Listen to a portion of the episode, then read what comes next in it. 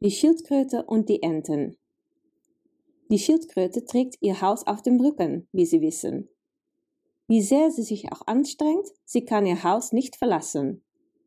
Man sagt, dass Jupiter sie so bestraft hat, weil sie so ein fauler Stubenhocker war, dass sie nicht zu Jupiters Hochzeit gehen wollte, selbst wenn sie ausdrücklich eingeladen war.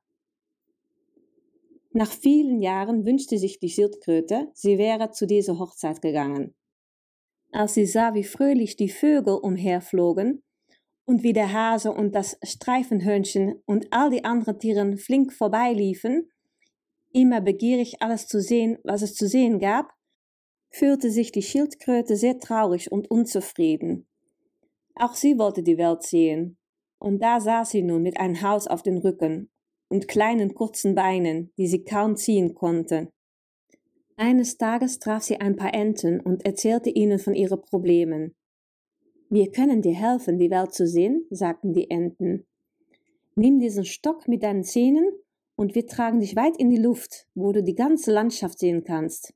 Aber sei still, sonst wird es dir leid tun. Die Schildkröte war sehr froh. Sie packte den Stock fest mit den Zähnen, beiden Enten hielten ihn an beiden Enden fest, und schon segelten sie den Wolken entgegen.